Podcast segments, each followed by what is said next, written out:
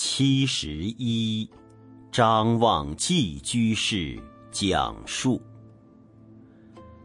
近来多次看到年事已高的老法师上车时有点费劲，由于车辆踏脚位置比较高，我就想设置一块防滑的踏脚板及把手。方便老人家使用。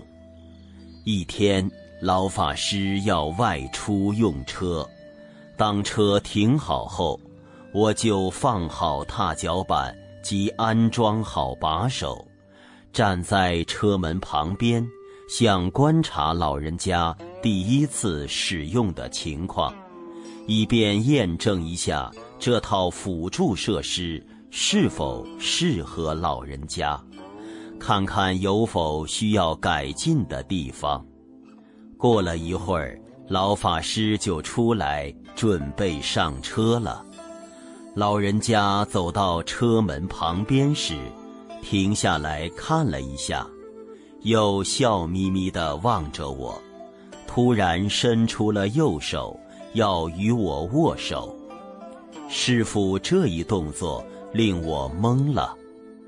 以前我看到老法师与很多国家领导人握手的照片，老人家竟然要与我这个无名小卒握手，我连做梦都没想到。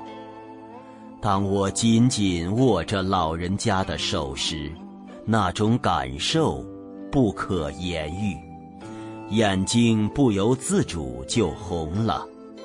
我暗暗对自己说：“我要更精进努力。”看着老人家稳稳地踩着踏脚板，手拉着新把手，比较轻松地上了车，我内心无比高兴。